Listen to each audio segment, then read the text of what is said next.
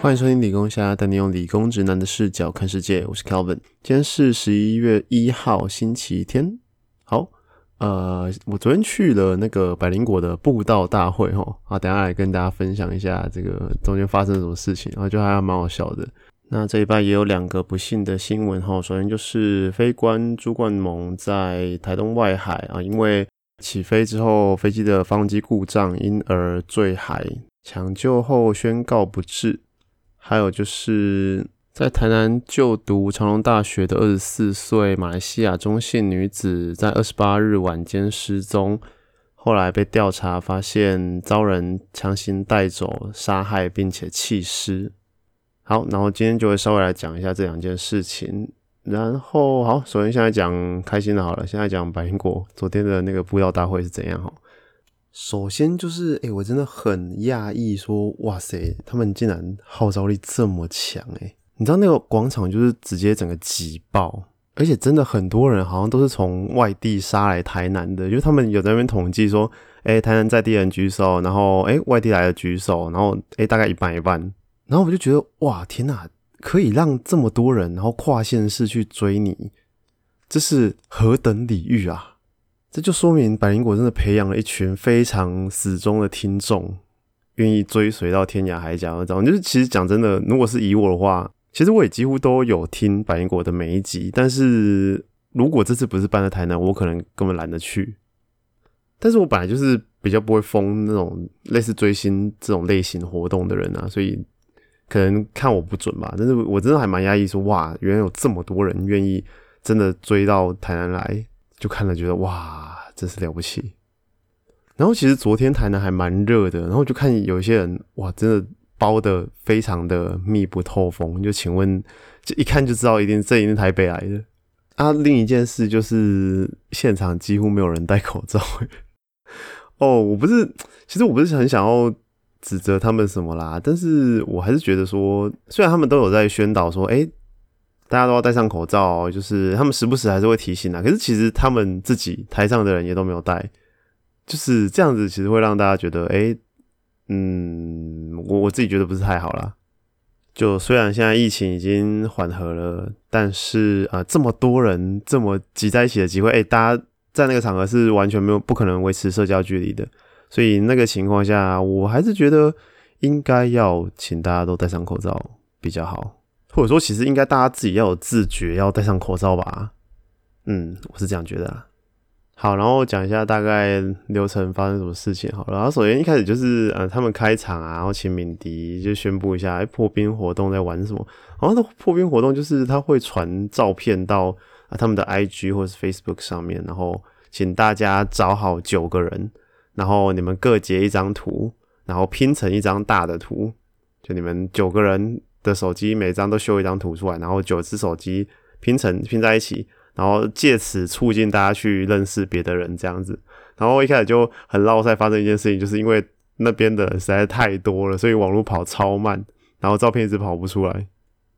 然后呢，后来他宣布完这个活动之后，我就站着，然后旁边就有一群人问我要不要哎加入他们这样子凑九个人，然后哎就好我就点头进去了。因为其实以我自己的个性来讲，我不会去主动找人参加这种活动，我就是那种哎，如果没有人找我就算了。可是如果有人找我，我会 say yes。好，然后就认识一群还蛮有趣的人。然后哎，其实大家都不知道彼此的名字，可是就整个聊开这样。然后他们是几个是大学生，然后从金门来的，他们在金门读书。然后他们就后来就问我一些问题，这个等下再讲。好，先讲说，呃，首先。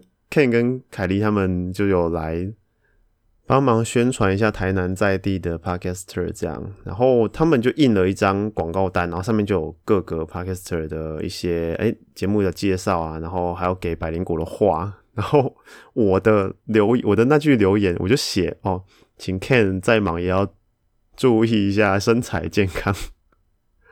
然后一开始是凯莉先说：“然后，哎，我觉得其实啊，很多他们可能根本没有来听我们节目吧，就只是想要来宣传这样。我知道他在开玩笑的，可是就很好笑。然后 Ken 就接着说：像是这个理工虾是谁？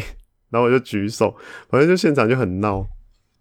但其实也是呃，蛮感谢他们愿意说帮我们这些刚在做的 podcast 这样宣传啦。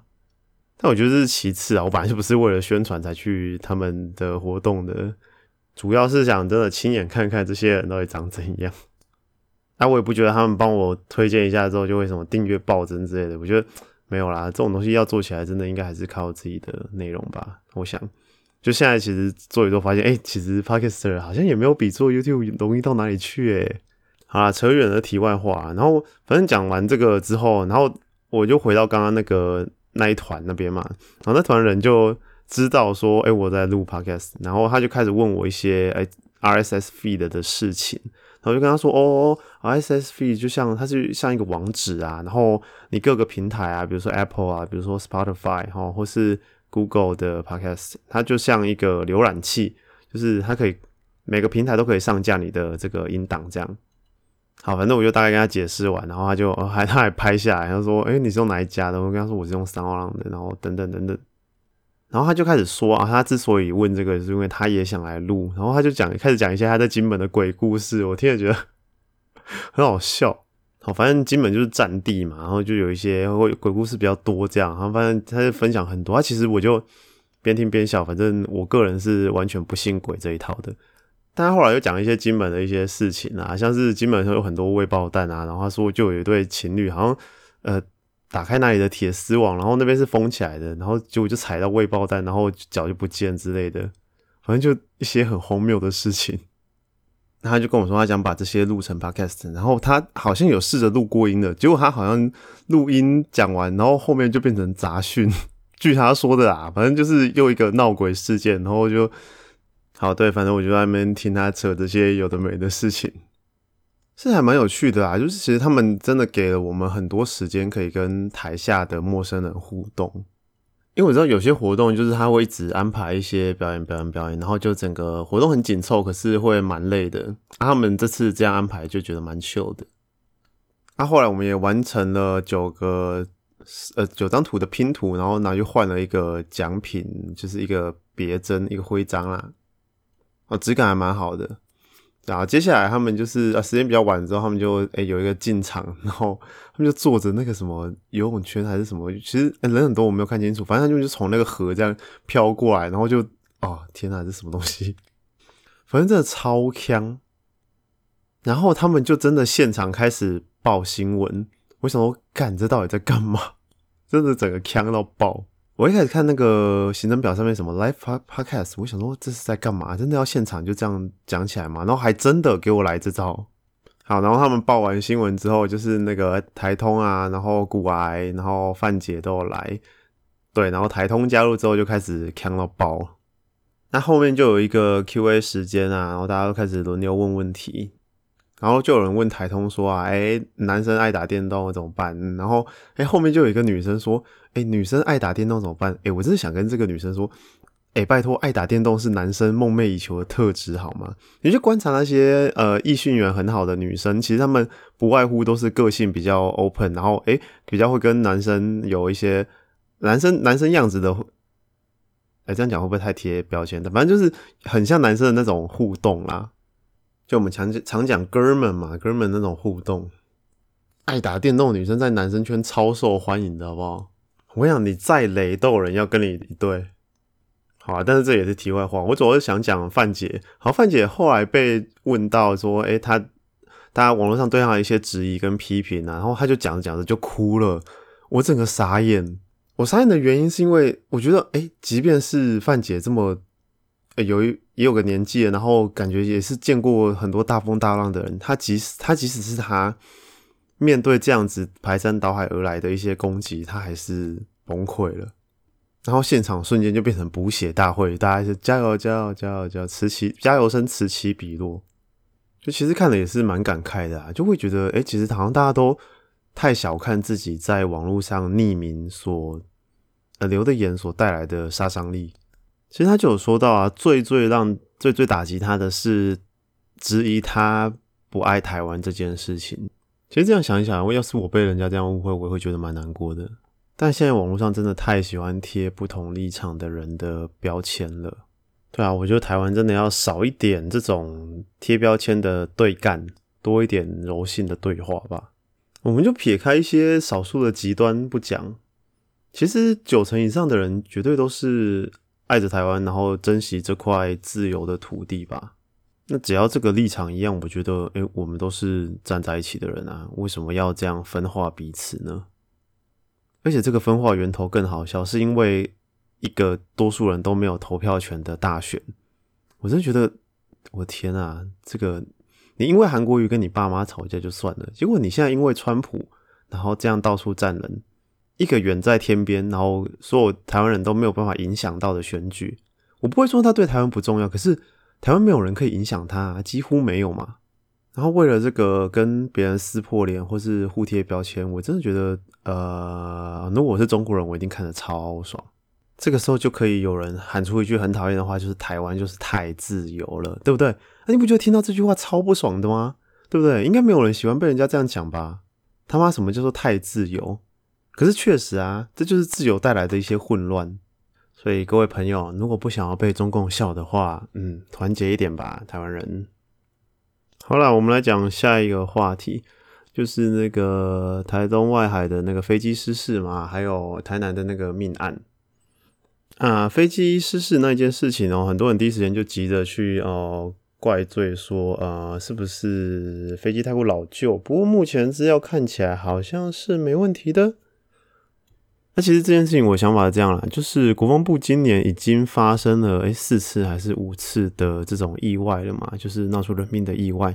年初的黑鹰直升机啊，然后前阵子那个演习的橡胶艇翻覆吧，然后有点忘记了，反正已经发生了大概四五次了。那我觉得国军真的得要再更加注重一下安全这件事情吧。其实我想，对于一个军人来说，可能宁愿战死在沙场上，也不想要因为这种意外而丧命吧。但我想，国防部能做的可能也真的有限啊。其实这几次的意外看起来确实没有什么重大疏漏。你如果说哦，像普悠玛这种事件，哎，就是台铁非常的有问题，那那种就应该干。可是目前看起来，这些事情好像国防部都没有什么。具体的问题可以去改善的，所以我想他们应该也是蛮为难的啦。只能说今年真的，嗯，拍你当了，就只能这样讲了。那我觉得，如果战机是没有什么老旧问题的，那其实过度去指责国防部也不是什么有帮助的事情啊。也就像我刚刚讲的，他只是在我们只是在内耗而已啦。真正的问题应该是去避免说，哎，怎样可以让这样子的事件不要再重演。好，包括你那个跳伞逃脱的一些 SOP 哦，不是有人说好像是因为跳伞高度太低怎样的，就是 F 五一机型的跳伞的机制跟其他新型的战机好像不太一样，但我其实没有详细看，所以我不太清楚。但我觉得如果有一些方向可以着手去改变，应该要把重点放在那上面，而不是说哦怎么去要要好像要抓个战犯出来这样，我觉得这样很没有意义。就像那个台南的这次的命案也一样。哦，我这次看到这个新闻就说，看又是台南吗？台南今年到底是惹到谁了？那其实这个新闻出来也是不意外的，媒体还有舆论就是开始啊一直报说啊这个马来西亚的他们父母觉得怎样啊，然后说啊应该台湾应该怎样怎样怎样，反正又指向说哎啊这个人要死刑啊怎样怎样都靠北，这个台湾是法治国家，该走的程序走完再说吧，现在讲这个干嘛？而且。今天又看到一个更扯的，有人去那个嫌犯的爸妈那里丢鸡蛋，为什么干？到底在冲他小？这是我们娱乐距离真实上演是不是？干这些到底有什么帮助？到底？而且到底干他父母屁事？我们应该关心的事情不是应该是原来在一个月前同一个地点有发生过类似的事情，只是当下是未遂，他可能后来勒完脖子就走了。那当时为什么报案被吃掉的呢？为什么呢？为什么被当恶作剧呢？好，如果那时候这个案子有成立，警察真的加强了当地的巡逻，是不是可以避免这件事情发生呢？还有长隆大学为什么会让夜归的人发生这样的事情？是不是路线上面出了什么问题？是不是照明设施太少了？这些都是可以检讨的地方啊！这些都比你去淡洗人家家里有用多了。看到这个新闻，大家都觉得很愤怒也很悲伤。可是你的愤怒、悲伤就只能发泄在这种地方吗？你是猴子吗？有时候看到一些行为，真的还是觉得啊，为什么二零二零呢，还是会有这么反智的人类在呢？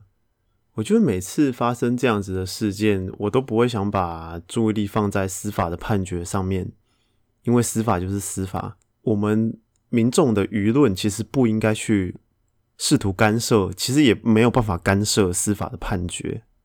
那我们不如把注意力放在如何避免这样的事情再次发生吧。其实我相信台湾是一直在进步的一个社会。那既然这样子，我们就是每次看到洞就把它补起来，越补洞就会越少。如果每次看到这样的事件，都只会非常相怨的去想说啊，我这个就是这个人要死啦，怎样怎样，一命偿一命啊，干你娘嘞！这社会怎么进步？然后你看，像黄伟哲被问到吃案的事情，他就说哪有吃案？吃案怎么可能六小时破案？他指的是这一次的事件。然后跟重点是，大家根本不是在问六 六小时破案这一次啊，是在问一个月前的那一次事件啊。好，但我相信他应该不是真的脑袋不好，我想他应该是在装傻了。所以，嗯，就再次验证了台南市长是个嗯西瓜。我我相信。台南市还有很多比肉燥饭还是石目鱼值得注意的事情啊，更重要的事情需要解决啦。如果一个市长只会当王美打卡宣传，看那我们台南选一个大奶王美出来就好啦，选你干嘛？但我想这个情况应该还是会继续下去啦，就看未来的某一年有没有机会翻盘吧，看有没有别的党能推出一个比较紧总的候选人出来了哈，想到就头痛。好啦，我们休息一下，等下来讲一些影视的新闻。OK，welcome back。好，今天我要来分享动画了。没错，就是动画，因为最近实在是没有什么电影。好，我下礼拜可能会去看《孤味》啦，看起来是蛮不错的议题。好，对，但又是议题。其实就像我之前一直讲过了，我一直期待说国片可以出那种不需要绑定任何议题、任何社会事件，它就是单纯好看的一部电影。但是没有。我上次想得起来最接近这种我这种描述的，可能是《海角七号》吧。好啦，就真的觉得国片有点可惜。我觉得台湾一定有导演可以单纯拍出非常好看的剧情片。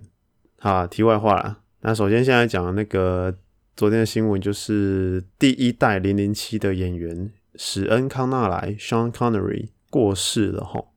好啊，除他除了零零七之外，我们讲一些戏外的东西好了。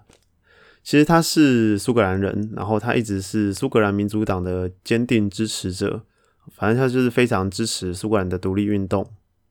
他不会去从政或者参加任何政党的造和一些活动，但是他就是一直默默出资帮苏格兰独立。可是呢，他同时也受获颁了英国女王的爵位，然后英国人也非常喜欢他。所以我觉得这就是一个包容性吧，就是他们。真正做到了所谓政治归政治、艺术归艺术这件事情，但是这件事情在台湾跟中国完全不可能发生。台湾艺人一旦表示支持台独，绝对在中国死无葬身之地，对不对？但我觉得可怕的是，现在台湾内部自己内部也发生很像这样子的状况啊，就是只要你跟我立场不同，我就让你死。我觉得如果突然要叫大家都去很博爱的。爱中国人，然后觉得两岸一家亲什么的，我觉得这有点太困难了。但我觉得至少可以先从爱自己岛内的人开始吧。很多时候只是立场不同而已，但我们都是人呢。有时候面对不同立场的人，真的多一些倾听跟理解，你会懂他们在干嘛。但是像刚刚那种淡洗人家家的那个，嗯，就是就是白痴嘛，对不对？所以我的立场是这样啦。经过沟通之后，你再确认对方是白痴之后啊，嗯，好，那就。就狗干他没关系啊，对啊，我们干嘛跟猴子客气啊？人类有大脑不用在那边用懒觉思考，是不是？好，又扯有点远了。我们会来讲这一版的动画推荐。好，先讲我去看了《鬼灭》的电影版了，我觉得还蛮不错的啊。就是虽然说剧情的缺点还是像我上一集讲的那样子，好，所以如果你看完《鬼灭》想听我的评论的话，可以去听上一集的内容。但是我看完觉得，哎，确实动画的作画品质真的蛮好的，就有辐射，好 UFO Table 他们这家动画公司出品的品质真的还蛮不错的。唯一来讲的缺点，我觉得可能就是二 D 混三 D 的那种处理，看的不是很喜欢吧。就是他在火车上的那只鬼的，后来就变成一些触手，然后触手都用三 D 做，可是看着就有点单调或者突兀嘛，应该这样讲。但是就不得不说，一样的剧情被动画化之后，你有声优，你有 BGM 加进来，整个看起来的冲击会强很多。然后帅的地方很帅，然后该哭的地方也气氛也营造的很好。是听说很多人看到哭了，但我个人就，我可能比较冷血吧，好，所以我就觉得没有没有那么强烈啦。但大概就这样子。好，大概提一下而已。那我接下来要推荐两部动画，一部是。啊这样这两部都是十月的新番。好，第一部是《无能力者娜娜》。好，这部动画非常有趣。我一开始点进去看，我想说，看这不是什么我的英雄学院吗？然后人都画的很丑，然后打架又不好看，这真的有人要看吗？这什么东西？结果第一集结束，马上翻转我的想法，瞬间变得超爆干好看。好，它其实就是我的英雄学院版的狼人杀。这样讲不知道大家听不听得懂？反正故事就是讲述哦，跟我的英雄学院差不多，就是有一群人，人类突然有了超能力，可是后来他们就引发了大规模的战争。好啊，后来一般人类终于好不容易打赢他们了，结果他们就把历史改写，然后告诉接下来出生的那些有超能力的人，好，你们都要对抗一些怪物，可是其实根本没有这个东西，然后就是跟他们掰这个故事，好，他们要去对抗人类的敌人，因此把他们放到一个小岛上面集中教育。然后去训练要打那些敌人的一些技能，这样子。好，这是他们这些超能力的人知道的故事。可是实际上，政府只是把他们集中起来，然后要再安插一个普通人类去把他们全部杀掉。好，这就是他们故事。好，反正真的非常好看，就是有超能力又有斗志，真的好看到爆，真心推荐。好，接下来我要讲的这部是《忧国的莫里亚蒂》。好，它就是。莫里亚蒂就是大家有看福尔摩斯应该知道，他就是福尔摩斯的死对头。那他目前出了三集，我觉得人设跟作画都蛮好的。啊，我本来就对动脑的推理类型蛮有爱的。那他的故事基本上就是在讲述莫里亚蒂的视角来叙事的一个世界观。好，莫里亚蒂是福尔摩斯故事里面的坏人嘛，然后这部作品就给了他这个坏一个理由。哦，因为当时的英国社会的阶级制度等等的，然后为了要清洗这个世界，所以动用了一些私刑，类似这样子的概念，反正就把它合理化了，就是他就变成他是主角这样子。那我觉得这些动机理由还有推理的元素都还蛮有趣的，就加在一起就还不错。但是我看了一看，觉得嗯，有些推理的过程没有到非常的扎实，没有那种我揭晓答案然后很爽快的那种感觉。对他有些细节其实没有交代的很清楚，我觉得以斗志类型来讲，他表现不算是非常好，就单纯的斗志的部分啊。但是他的人画的还蛮帅的，就感觉就是那种 BL 漫会出现的男主角类型。但总之就是还算推荐。好，如果无能力者娜娜是十分的话，这部可能七分吧。主推娜娜，后推莫里亚蒂。好，忧国的莫里亚蒂，忧国是忧国忧民的那个忧国。好，大家去查一下，这两部在巴哈姆特动画风上面都有，可以去看一下。这样好，今天大家聊到这边啊，有什么问题或烦恼，或是想听我聊什么主题，都可以到 Apple Podcast 留言，顺便给我一个五星评价，感谢啊！也可以追踪理工下 IG 账号，不定时会在上面发一些问题问大家。好，今天节目就到这边，大家拜拜。